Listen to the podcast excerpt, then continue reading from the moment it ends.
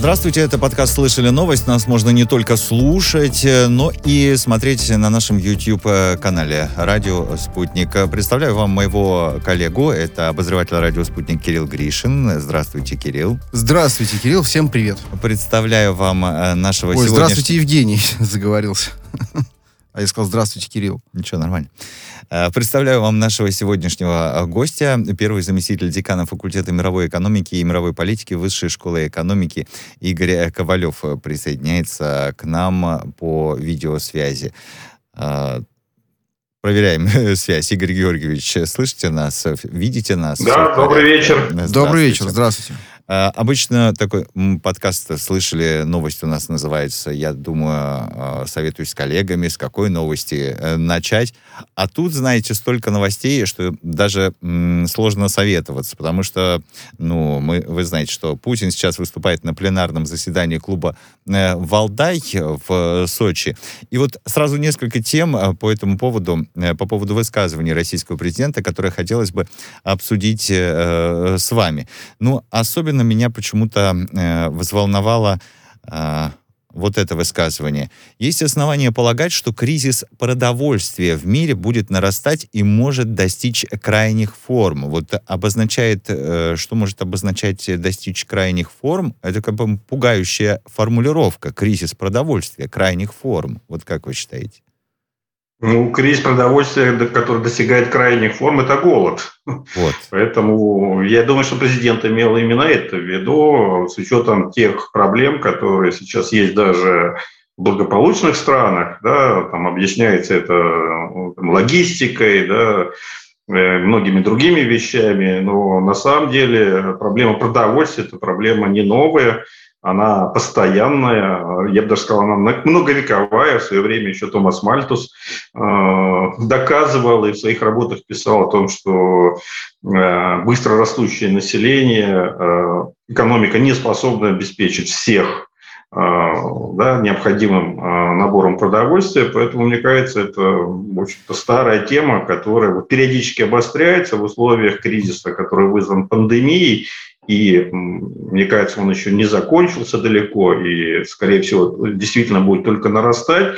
А, в том числе и проблема продовольствия, но не только эта проблема, будут э, достаточно серьезными и требовать э, каких-то радикальных мер для того, чтобы хоть как-то с этим справиться.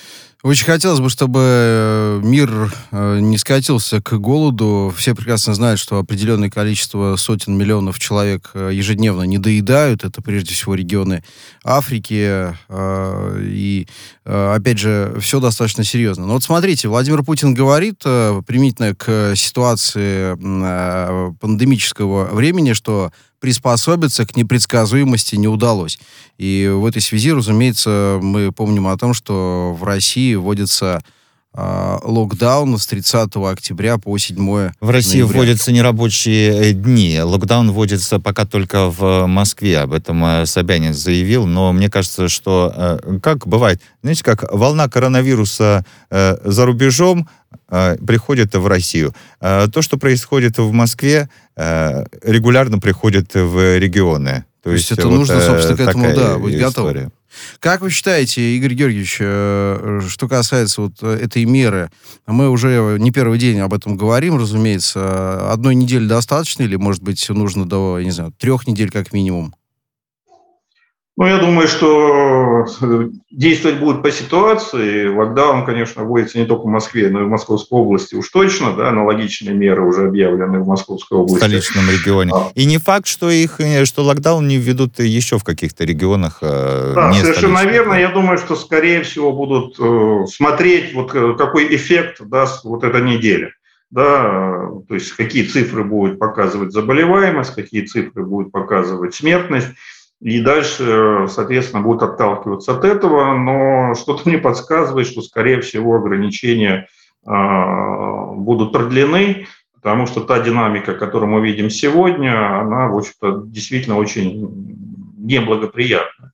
С другой стороны, сказать, что мы совсем не приспособились э, к жизни в новых условиях, наверное, тоже нельзя, да, мы осваиваем, да, вот сейчас с вами мы беседуем, используя, да, дистанционные технологии, да, по там, видеосвязи, э, в то время как раньше, да, там мы приезжали в студию. Так-то да, но вообще-то, Игорь Георгиевич, мы бы были рады видеть вас вот здесь вот э, в креслах напротив, и нам поднадоела эта видеосвязь, э, и вот в чем дело. С одной стороны, -то мы-то приспособились, конечно, и локдаун можно вводить, и тоже приспособимся, и бизнес даже говорит о том, не, некоторые приспосабливаются, но, но хотелось бы, чтобы это закончилось, а не совсем понятно, что касается вот, э, что Собянин там э, ввел вот сейчас локдаун. То есть все закроется, смотрите, рестораны, спортзалы, торговые центры, салоны красоты вот не будут работать. Сфера услуг полностью. Я имею в виду и банки тоже, да, и МФЦ. Ск... Они же МФЦ. Но, понимаете, посещение музеев и театров будет разрешено при предъявлении QR-кода. То есть оккультуриваться Это, можно. Вот вам не кажется, что главная проблема, что люди не соблюдают что-либо, когда не понимают вот и здесь вот люди не понимают, почему в салон красоты нельзя ходить, а в театр можно ходить. И опять никто ничего не будет соблюдать. Но это же очевидно. Это же опять та же ошибка, как с этими перчатками, которая была в городе. Ну, я согласен, что да, никакие цифровые технологии, дистанционные методы не заменят живого общения, да, и да, мы Просто, страдаем по, по вашим да, визитам. Поскольку да. я, я еще и преподаватель да, в ВУЗе, и да, мы тоже с этим сталкиваемся, и мы видим, как важно для студентов общаться с преподавателем вживую, а не через экран а, монитора, а, хотя, опять же, и цифровые технологии достаточно активно сейчас используются в образовании. А, но, с другой стороны, конечно, есть серьезные проблемы, и тот уровень вакцинации, который у нас в стране на сегодняшний день, он несопоставим с тем уровнем, который есть в целом ряде а, зарубежных стран, европейских стран. И, и даже, ну, извините, если в Монголии да, 70%, это более 70% привитого населения, а у нас там да, чуть более 30%, это тоже показатели. Мне кажется, что вот эти ограничительные меры, ну, во-первых, с одной стороны, должны подтолкнуть население к тому, чтобы все-таки вакцинироваться. Да, другого пути просто для возвращения, ну, к прежней жизни, наверное, мы уже не вернемся никогда, но хотя бы каким-то значимым для всех элементов прежней жизни, да, другого варианта, как вакцинация, ну, в общем пока на сегодняшний день нет. А с другой стороны, это, в общем-то, должно э, как-то, наверное, стимулировать и власти, а, правительства а, для того, чтобы, а, ну, наверное, какую-то другую, более эффективную работу проводить с целью э, добиться того, чтобы все-таки население вакцинировалось. Игорь Георгиевич, а объясните мне, пожалуйста, вы как э, экономист, может быть, э, знаете ответ на этот вопрос. Сейчас вот нерабочие дни объявили в России и говорят, что будем поддерживать бизнес. Неважно, там кто-то говорит хорошо, кто-то говорит мало денег. Конечно, большинство тех, кто говорит мало денег, дайте еще. Это понятная история. Но э, у меня возникает вопрос, э, ну вот что касается Москвы, например. 82%, вот у них на сайте МОСРУ написано, на сайте Собянина, 82% доходов это э, НДФЛ, это то, что мы все платим. 82% доходов э, московского бюджета. А говорят, бизнес страдает, давайте его спасать. Ну, почему надо спасать именно э, малый и средний бизнес, а не каким-то образом распределить эту помощь э, ну, по населению Москвы? Ну, на самом деле я здесь с вами согласен, страдают все, и помощь нужно оказывать всем, потому что ведь э, не все же меряется э, там, чистой цифрой, да, а какая психологическая нагрузка на людей, да, и опять же, я вот вижу это через своих коллег э, на работе, через студентов, да, когда Э, действительно меняется даже сознание, да, и возникают какие-то проблемы, которых раньше не было, и нужна очень активная психологическая помощь и поддержка, не только финансовая. А, но в том числе и финансовая, здесь я с вами абсолютно согласен, что это не должно быть э, касаться только малого и среднего бизнеса. а, или только крупного бизнеса. Потери на самом деле несут все, потому что и зарплаты сокращаются, и инфляция растет на фоне кризиса. Да? Посмотрите на цены в магазинах, которые ну, заметно изменились. Заметно изменились, да. А вот это вот э, даже по-другому не скажешь. Э, Слушайте, Тут, даже да. и в Росстате, и в Банке России Эльвира Сахибзадовна тоже сказала что заметно нечто подобное, да, что да. она увидела это. Надо же, ну, то есть, э, да? я, мне здесь снег, я больше... По поводу студентов хотел у вас э, спросить. Вот вы э, про студентов своих упомянули, а Путин же э, сегодня в случае говорит, что резкая реакция молодежи в ряде стран мира на ограничения из-за пандемии показала, что причины тревожности намного глубже. У вас как у человека, э, который постоянно работает с молодыми э, людьми, есть мысли, а в чем же эта причина тревожности? чем она? Ну, потому что, еще раз, э, да, все-таки, если мы говорим об университете, где я работаю, да, университет – это определенная социальная среда. И задача социализации, да, общения друг с другом, а, она одна из важнейших все-таки, помимо, понятно, дела задачи образования.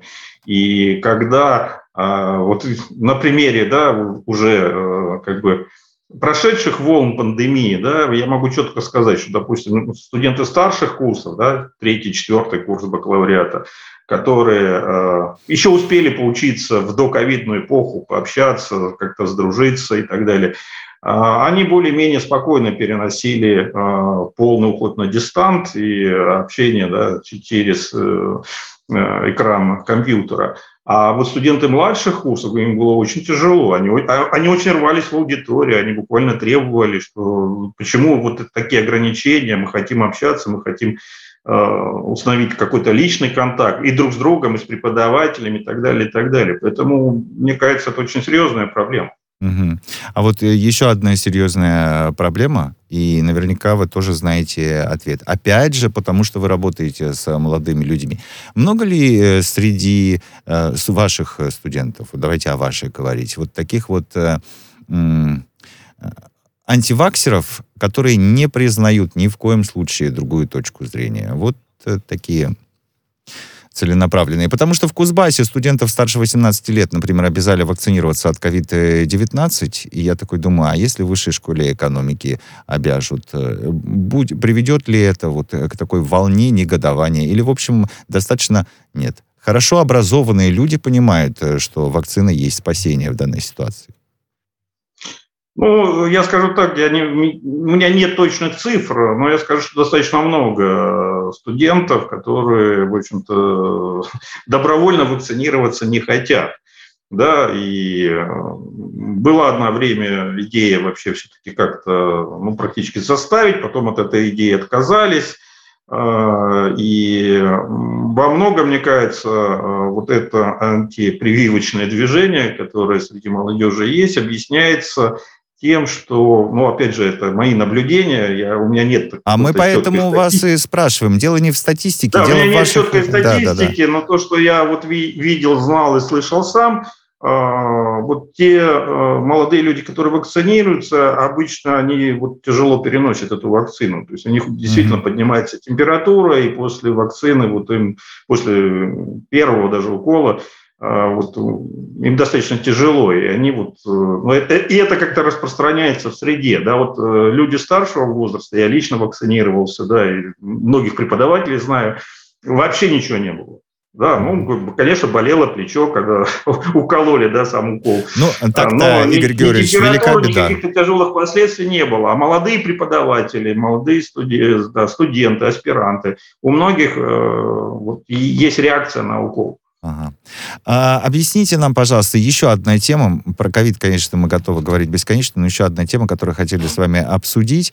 А, в России арбитражный суд а, запретил 61 модель а, корейских а, Samsung Electronics телефонов, да, а, и говорят, что а, там не выполняется Э, право на патент некого гражданина с э, со славянской фамилией, но э, живущего в Швейцарии, что касается Samsung Pay. 17% людей пользуются Samsung Pay, оказывается.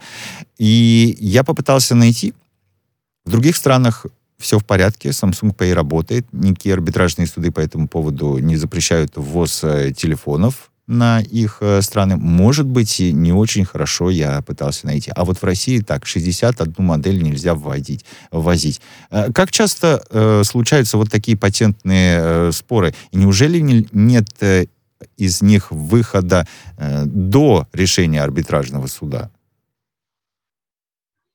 Патентный спор встречается достаточно часто. Это глобальный даже отдельно да, область права, патентное право.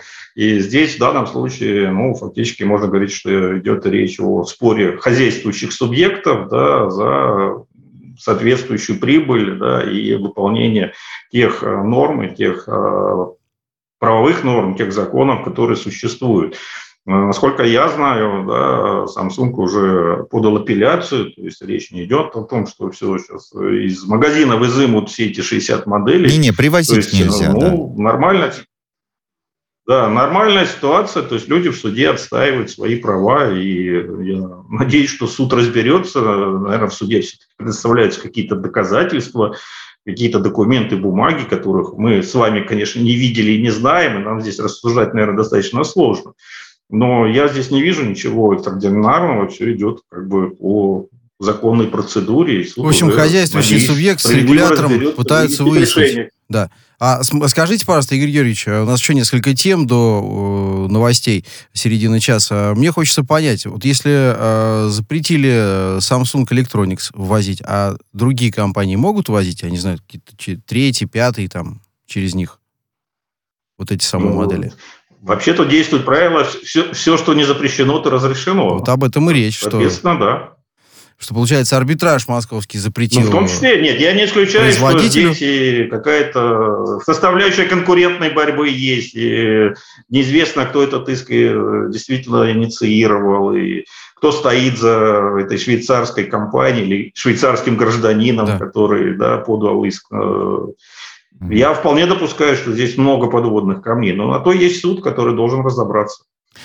А еще э, Центробанк говорит о том, что ему нужны полномочия, чтобы контролировать э, некий возможный кредитный перегрев. Вот Государственная Дума в первом чтении приняла законопроект, э, который дает Центробанку право вводить прямые количественные ограничения на выдачу необеспеченных кредитов. А объясните нам, пожалуйста, ну, ну, мы не Центробанк, и вообще мы не банки, но это обозначает, что кредиты для обычных людей станут дороже, или что это обозначает? Нет, в данном случае, как я понимаю, речь идет о том, чтобы у Центробанка была функция контроля, контроля выдачи заранее э, как бы, понятных необеспеченных кредитов. То есть, чтобы банки не выдавали кредиты, заранее понимая, что этот кредит никогда а, никто не вернет, чтобы не образовался тот самый пузырь кредитный, да, который может привести к колоссальному финансовому кризису. Давайте вспомним, из-за чего начался мировой финансовый кризис 2008 года, да, когда американские банки давали ипотечные кредиты, прекрасно понимая, что их э, никто никогда не вернет, просто для того, чтобы... Людям, не имеющих постоянной работы, никогда ее не имевших, надо напомнить. Да. Вот, поэтому здесь речь идет о том, что Центральный банк, как государственная структура, в общем-то, должен получить возможность контролировать достаточно а, важный инструмент, инструмент кредитов э, с тем, чтобы избежать вот этой кредитной ловушки. Так-то странно, извините, конечно, так-то странно, что до сих пор он этого инструмента Вот именно, да. Не, Слушайте, нет. а когда начинаешь, э, значит, другие сообщения читать, значит, вот микрофинансовые организации просят им разрешить выдачу необеспеченных кредитов под залог недвижимости. Мы эту историю обсуждаем в эфире, звоним думцам, экспертам абсолютно совершенно невменяемая история. Как можно выдать, э, как, а как вообще можно получить кредит в микрофинансовой организации под трехзначное количество процентов в год, да еще и под залог, не знаю, квартиры, господи, прости, не знаю, как это вообще, в принципе, людям приходит кредитоваться там. А, но это так, э, ремарки потребителя, что называется. Игорь а... Георгиевич. Да. Нет, ну, если это работает, значит, э, если кто-то берет эти кредиты... Да, так запретить надо, вот я, я к этому. Не, безусловно, надо наводить порядок у нас, э, и не только у нас. И вы думаете, что... Надо наводить странах... Э, порядок, коллеги, мне кажется, с... С финансовой грамотностью. С финансовой грамотностью, в частности, что касается криптовалюты. Потому что вот э, Дерипаска, вы, может быть, слышали, как раз Центробанку посоветовал э, заняться всерьез криптовалютой. Вот так. И аргументирует он как это. Э, действие э, Минфин США, э, по его словам, инвестирует в криптоиндустрию. Э, Объясните мне, пожалуйста, не совсем понимаю, по-моему, как раз американские финансовые э, власти говорили о том, что вот эта криптовалюта, она, в общем-то, создает угрозу доллару, и инвестировать в нее вообще не рекомендуется. Ну, может быть, я путаю что-то. Ну, я не знаю, что заявил Дерипаска, но действительно любое государство э, будет э, очень осторожно относиться к появлению какой-то валюты, э, которая находится вне государственного контроля. Потому что финансовое регулирование, валютное регулирование и контроль, а уж тем более, если говорить о Соединенных Штатах и долларе США, который хотя и теряет потихонечку свои позиции как э, мировой денежной единицы, но в обозримой перспективе все-таки, скорее всего, ею останется, хотя и Россия, и Китай сокращают да, свои резервы, которые они держат в долларах, э, и тем самым как бы демонстрируют, что доверие к доллару США становится все меньше и меньше. Но любое государство, конечно, никогда не будет поддерживать и скажем так, развивать э, ту валюту, которую оно не контролирует. В данном случае криптовалюта как раз и создавалась. Игорь Георгиевич. И, криптовалюты, точнее, да, их много. Их много, да. Они как раз создавались э, вот именно с этой целью, что их не будет контролировать государство. Вы много вот видели ценных э, каких-то вещей в, в своей жизни, которые вообще никому не принадлежали, вот которые в до, до, доступны более-менее, но которые никому не принадлежат. Я вообще никогда таких э, не видел. Ну, Всегда что-то кому-то принадлежит. Вот. Здесь я с вами согласен. А здесь большой вопрос. А кому принадлежит э, криптовалюта? Ну, не может быть так, чтобы, чтобы она была такой общественной, общей, ничьей. Вот кому? Кому-то обязательно ну, Она выгодно. может принадлежать какому-то частному лицу, например, какой-то компании, какой-то ага. группе компаний, группе лиц и так далее. Но речь есть... мы, здесь же говорит, идет о государстве. Ага. Да, для того, чтобы это принадлежало государству, это должно быть, ну, как минимум, официально объявлено. Угу. Соответственно, мы вообще не понимаем, кому принадлежит, э, например, биткоин, или понимаем? Ну, я, например, не понимаю. Ну, а вот, вот в том-то и дело. Вроде как ценная штука, а кому принадлежит, э, не очень понятно. Еще про ценности хотели с вами э, поговорить, про такие не возвышенные ценности, а про обыкновенные. Вот э, топ-100 самых дорогих брендов э, э, составила Интербренд опять, консалтинговая компания. Девятый раз подряд Apple на первом месте, потом Amazon, а потом Microsoft. Ни одной российской там нет, ну, может быть, потому что первый критерий он основной, не меньше по меньшей мере 30% выручки должно приходиться на регионы за пределами страны происхождения бренда. Ну вот Луи Виттон, Ноэ Хеннесси, и их там целых пять брендов вот в этом э, топ-100. Но скажите мне, как э, экономист известный в России, скажите мне, пожалуйста, насколько это действительно, ну, насколько это правда? Apple э, 408 миллиардов долларов это стоимость бренда. Вывески. 408 миллиардов долларов. Но это взяли так, прилепили, и все. Из чего составляется ну, стоимость бренда вообще, в принципе? Репутация, гудвилл, что еще входит? Ну, здесь составляющих много. Я, опять же, с большим сомнением отношусь к каким-то точным цифрам, как это все можно посчитать да, и сказать, что вот столько-то, вот именно столько-то, да, и не центом меньше стоит. Мне кажется, проще посчитать тогда в таком случае наценку, которую люди платят, э, Но, покупая устройство. Да, но с другой стороны, я соглашусь с тем, что Apple это действительно всемирный бренд, признаваемый, да, все покупают, и значительная стоимость, да, тех айфонов, которыми мы все, все, все пользуемся, да, это в том числе и стоимость бренда, ведь не случайно, да, что все брендовые вещи стоят дороже, и э, часть цены этой вещи – это, собственно, плата за бренд. Да, может быть, какой-нибудь тот же Samsung и не хуже э, iPhone, да, но будет стоить дешевле, потому что бренд Apple стоит дороже, да, там, не знаю, тот же Adidas, может быть, не, э, там, не, не лучше какой-то другой марки, а будет стоить э, дороже, потому что это Adidas.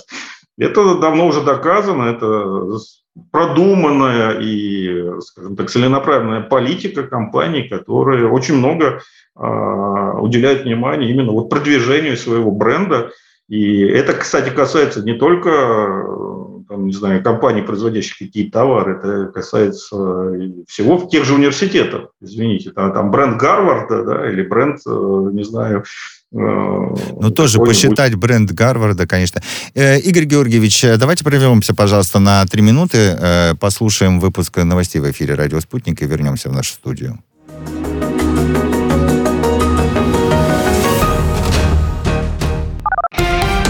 Радио «Спутник». Новости студии Ольга Дубровина. Здравствуйте. Президент России Владимир Путин выступил на пленарной сессии дискуссионного клуба «Валдай». Глава государства заявил, что в мире наступила эпоха перемен, и они становятся все глубже и фундаментальнее. Пандемия только подстегнула негативные тенденции, которые наметились давно. Сейчас они усугубляются, подчеркнул российский лидер. Он отметил, что потери от пандемии превосходят потери от Первой мировой войны. Россия призывает отбросить неуместные амбиции и работать вместе и сообща, в том числе в сфере борьбы с коронавирусом, добавил Владимир Путин. Он также призвал на фоне природных катаклизмов переосмыслить само устройство жизни для увеличения шансов на выживание. По делу о штурме Капитолия арестованы 650 человек, заявил на слушаниях в профильном комитете Палаты представителей генпрокурор США Мерик Гарланд. Он не уточнил, по каким обвинениям произведены аресты, добавив, что расследование продолжается. 6 января сторонники Дональда Трампа взяли штурмом Капитолий и задержали утверждение итогов а, выборов, на которых победу одержал Джо Байден. Палата представителей голосами демократов вынесла Трампу импичмент за подстрекательство к штурму Конгресса. Сенат Сенат оправдал политика голосами его однопартийцев-республиканцев. Всемирная организация здравоохранения планирует в ближайшие недели возобновить инспекции предприятий, на которых производится российская вакцина от коронавируса «Спутник Ви», сообщила помощник гендиректора Марианджела Симао. По ее словам, все материалы по препарату еще не получены. Симао напомнила, что процесс был приостановлен до вчерашнего вечера из-за юридической процедуры и возобновился только с сегодняшнего дня. Ранее глава Российского фонда прямых инвестиций Кирилл Дмитриев выразил надежду, что ВОЗ одобрит «Спутник ВИ в ближайшие пару месяцев. Международная конференция в Париже поддержит план по выводу иностранных сил и наемников из Ливии, заявил глава МИД Франции Жан-Ив. Он уверен, что форум, организованный в сотрудничестве с ООН под сопредседательством Франции, Италии и Германии, придаст импульс, необходимый для поддержки выборов, которые запланированы на конец года. Международная конференция по Ливии пройдет в Париже 12 ноября. Форум ливийского политического диалога под эгидой ООН в начале февраля в Женеве избрал переходную исполнительную власть Ливии Ливии, которая будет руководить страной до всеобщих выборов, назначенных на 24 декабря. В Польше четыре человека погибли в результате непогоды, сообщил журналистам представитель государственной пожарной охраны Король Киршковский. Сегодня в ряде регионов страны наблюдается сильный ветер порывами до 100 км в час. Спасатели выезжали на выезды более трех тысяч раз.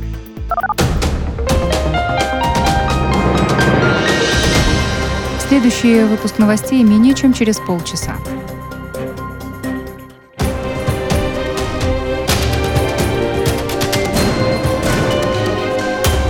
Радио «Спутник». Говорим то, о чем другие молчат. Вчера по телеку видела. Мне тут по телефону сказали. В соцсетях только обсуждают, что... И так десятки раз каждый день. В эфире «Радио Спутник». Всегда правильный ответ на вопрос. Слышали новость? И с нами продолжает беседу Игорь Ковалев, первый заместитель декана факультета мировой экономики и мировой политики Высшей школы экономики. Игорь Георгиевич, э, будем задавать вам сейчас э, вопросы из мира международных отношений, если вы не против. Игорь Георгиевич. Да. Премьер-министр Польши Матеуш Моровецкий говорит, что цены на энергию растут у них там в европейских странах из-за российской компании «Газпром». Вот так. Но еще добавляет. И также это связано с ростом цен на квоты по выбросам парниковых газов.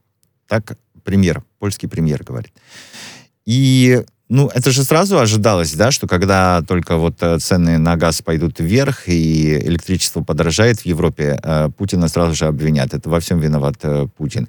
Или были какие-то были какие-то надежды, что они э, скажут, ну, что-то мы тут немного поднапутали с этой газовой ди- директивой э, Европейского Союза? Ну, то, что Польша обвиняет Россию в энергетическом кризисе, это, наверное, неудивительно. Польша одна из э, наиболее антироссийских настроенных э, государств в Европе. И обвинение э, страны Польши в адрес России абсолютно не новость в этой связи. Но, конечно, достаточно странно а, всю вину возлагать на, Россию или в данном случае конкретно на «Газпром», потому что, ну, давайте посмотрим, а по какой цене американские компании продают сжиженный газ э, в Восточную Азию. Она гораздо больше, чем та цена, которая сейчас э, за трубопроводный газ в Западной Европе. Да, поэтому что-то я не слышал обвинений в адрес Соединенных Штатов, э, за то, что они там искусственно завышают цену. То есть это естественные процессы. И, кстати, президент Путин в свое время достаточно правильно сказал, что э, вы сами отказались от долгосрочных контрактов с фиксированной ценой, вы хотели перейти на биржевую цену, ну вот, вот биржевые цены такие. Это же не «Газпром» устанавливает цену, эта цена устанавливается на бирже. Да, вырос спрос, Выросла цена, чистая экономика. Слушайте, а вот по поводу э, квот на выбросы углеводорода, э, вот в чем э, премьер польский тоже э, ну, говорит, что из-за этого значит, да, говорить, да, что и газ вырос и так далее, в цене и так далее. Так вот, я нашел э, циферку, что квоты на выбросы углерода в прошлом году подорожали на 30%. Ну, то есть это процесс такой типичный. А этому-то что способствует? Это Евросоюз опять... Э, как-то регулируют этот рынок, рынок квот на выбросы. А что там с фьючерсами на квоты по выбросам углевода, углерода? А, здесь все очень просто, опять же. Да, Евросоюз сам заявил о том, что они идут к альтернативной зеленой энергетике. Вот кто, оказывается, манипулирует-то всем. А не Газпром. Да, но, но как, только, как, как только начались проблемы, да, и э, выросла цена на газ, э, что стали делать э, многие страны, в том числе, кстати, и Польша? Они в том числе начали э, возвращать э, угольную энергетику. Да, то есть были запущены тепловые станции, работающие на угле, а они-то вот как раз и выбрасывают наибольшее количество. То есть газ по сравнению с угольной э, генерацией, да, это один из самых чистых э, энергоисточников, да, ну, понятно, не идет он ни в какое сравнение там с атомной энергетикой, но тем не менее, да, если говорить об углеродной энергетике, то газ гораздо чище, чем нефть или э, каменный уголь. Вот отсюда опять э, мы все виноваты.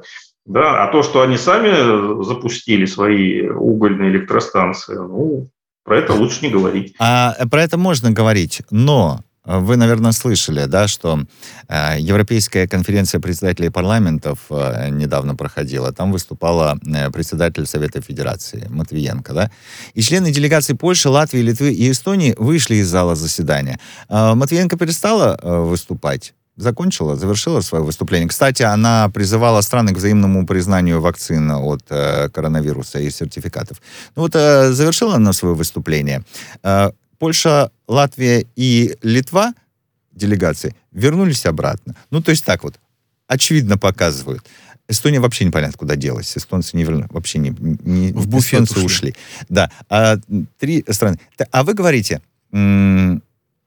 и что, разве там услышат доводы логические? Если они... Ты им что хочешь делай, они встанут, уйдут. Ну и все. Ну, опять же, это их, это их выбор, это их решение. Вот Украина тоже много чего демонстративно делала, да, и а, да, переплачивала за так называемый реверсный газ, да, лишь бы не покупать якобы отравленный э, газ агрессора России, да, а то, что это все равно тот же самый российский газ, да, ну вот тут это, что называется, пиар и политика дороже, чем какая-то экономическая выгода.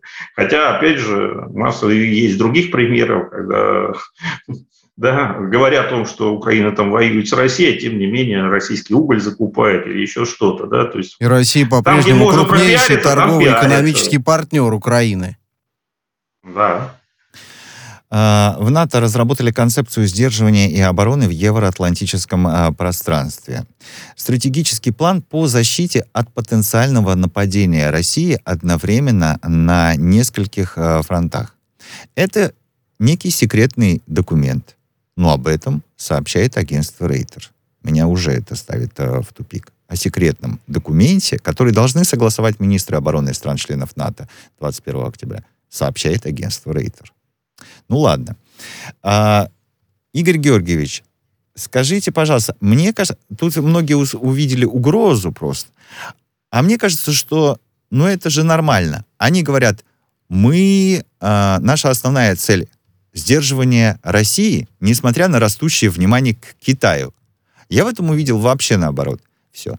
Я подумал, несмотря на растущее внимание к Китаю, Россию они по-прежнему считают основным э, соперником. Ну так это же хорошо, это говорит о том, что у нас обороноспособная армия. Ну, действительно, это хорошо, что они признают наш военный потенциал, и они это опасаются, но мне кажется, что главная цель этого документа, как вы правильно сказали, да, секретный документ, который ушел в какие-то информационные агентства, и они начали об этом писать, это даже не столько для внешнего, сколько для внутреннего пользования. То есть это хороший повод, э, что увеличить военные бюджеты, дать новые заказы военно-промышленному комплексу и так далее. Uh-huh. Потому что ну, любому здравомыслящему человеку uh-huh. очевидно, что Россия на НАТО никогда нападать не будет. Да, потому что во главе НАТО находится Соединенные Штаты Америки, ядерная держава. И согласно всем уставным документам, да, тогда Соединенные Штаты должны прийти на помощь своим союзникам. Это что? Это ядерная война, да, победителя в которой не может быть априори. Если вспомнить, что в НАТО еще и Великобритания, и Франция, которые тоже ядерные державы, то, ну, в общем-то, дальше рассуждать, наверное, нет особого смысла. Но, опять же, позиционировать Россию как угрозу для НАТО, как э, э, источник да, опасности, под который нужно выделять все новые и новые деньги на оборонный бюджет и э, совершенствовать вооружение, проводить учения и так далее, и так далее. Это, конечно, очень удобный, хороший информационный повод.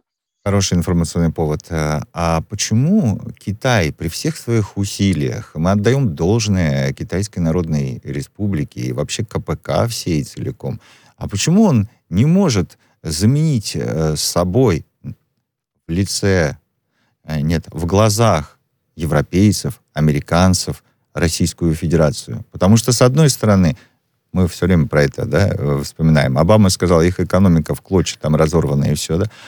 А со второй они только и делают, что ежедневно говорят, мы введем санкции, потому что Россия здесь вмешалась, Россия может здесь угрожать, мы будем здесь противостоять, Россия то, Россия это и, и такой, ну, хорошо, хорошо. Если Россия ничего не значит, то что вы так много о ней говорите? Хочется узнать э, у тех же, например, американцев или западных европейцев. А, и у поляков тоже хочется, да.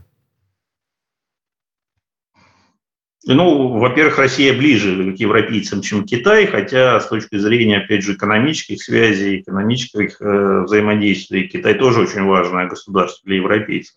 Сказать, что Китай ничего не значит для американцев, ну, я считаю, это неправильно. Неправильно. Да, если бы Китай ничего для них не значил и не представлял бы угрозу, не, не было бы этих торговых войн, не было периодических а, обострений, в том числе и военных. А, да, есть проблемы Тайваня. А, то есть там тоже все очень сложно и очень непросто. И действительно, многие считают, что Китай все больше и больше становится даже опаснее для американцев, во всяком случае, чем Россия. И многие а, действия Соединенных Штатов направлены в первую очередь против Китая, а даже не против России. И многие, кстати, считают, что визит Нуланд, э, недавно состоявшийся, это вот попытка как-то ну, скажем так, сгладить э, или добиться какой-то предсказуемости, как было заявлено в отношениях но при всем при этом и Россия, для того, чтобы и больше Китай, внимания уделить Китаю. Да-да, но при всем при этом и Россия, и Китай, и КНДР, и Иран везде фигурируют во всех э, сводках, поступающих из Вашингтона, вот в таком примерно списке через запятую. Разные страны, да. разный экономический потенциал и разное, безусловно, отношение к ним, но они всех уравняли под один вашингтонский знаменатель. Ну, они фигурируют через запятую. Ну, понятно, что там просто перечислены страны, которых они считают врагами, но а, масштабы этой враждебности и опасности, которые исходят от каждой из страны, конечно, очень разные. Хотя, кстати, и Иран, и Северная Корея – это тоже достаточно а, серьезные и мощные в военном потенциале страны. Игорь Разумеется. Георгиевич, поговорим э, с вами еще отдельно на эту тему. Мне кажется, это интересно через запятую. Да? Первый заместитель декана факультета мировой экономики экономики и мировой политики Высшей школы экономики Игорь Ковалев э, был на прямой связи со студией «Радио Спутник». Это был подкаст «Слышали новость».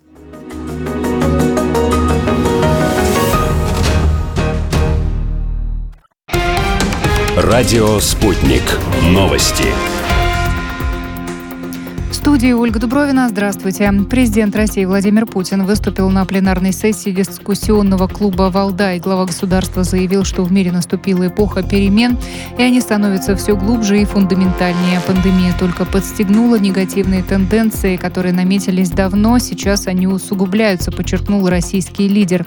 Он отметил, что потери от пандемии превосходят потери от Первой мировой войны. Россия призывает отбросить неуместные амбиции и работать вместе и сообща, в том числе в сфере борьбы с коронавирусом, добавил Владимир Путин. Он также призвал на фоне природных катаклизмов переосмыслить само устройство жизни для увеличения шансов на выживание.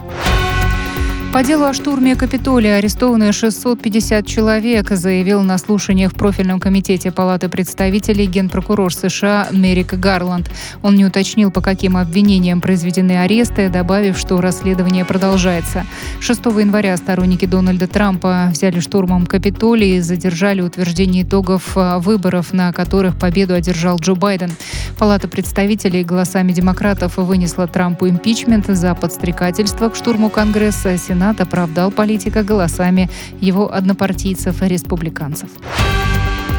Всемирная организация здравоохранения планирует в ближайшие недели возобновить инспекции предприятий, на которых производится российская вакцина от коронавируса «Спутник Ви», сообщила помощник гендиректора Марианджела Симао. По ее словам, все материалы по препарату еще не получены. Симао напомнила, что процесс был приостановлен до вчерашнего вечера из-за юридической процедуры и возобновился только с сегодняшнего дня.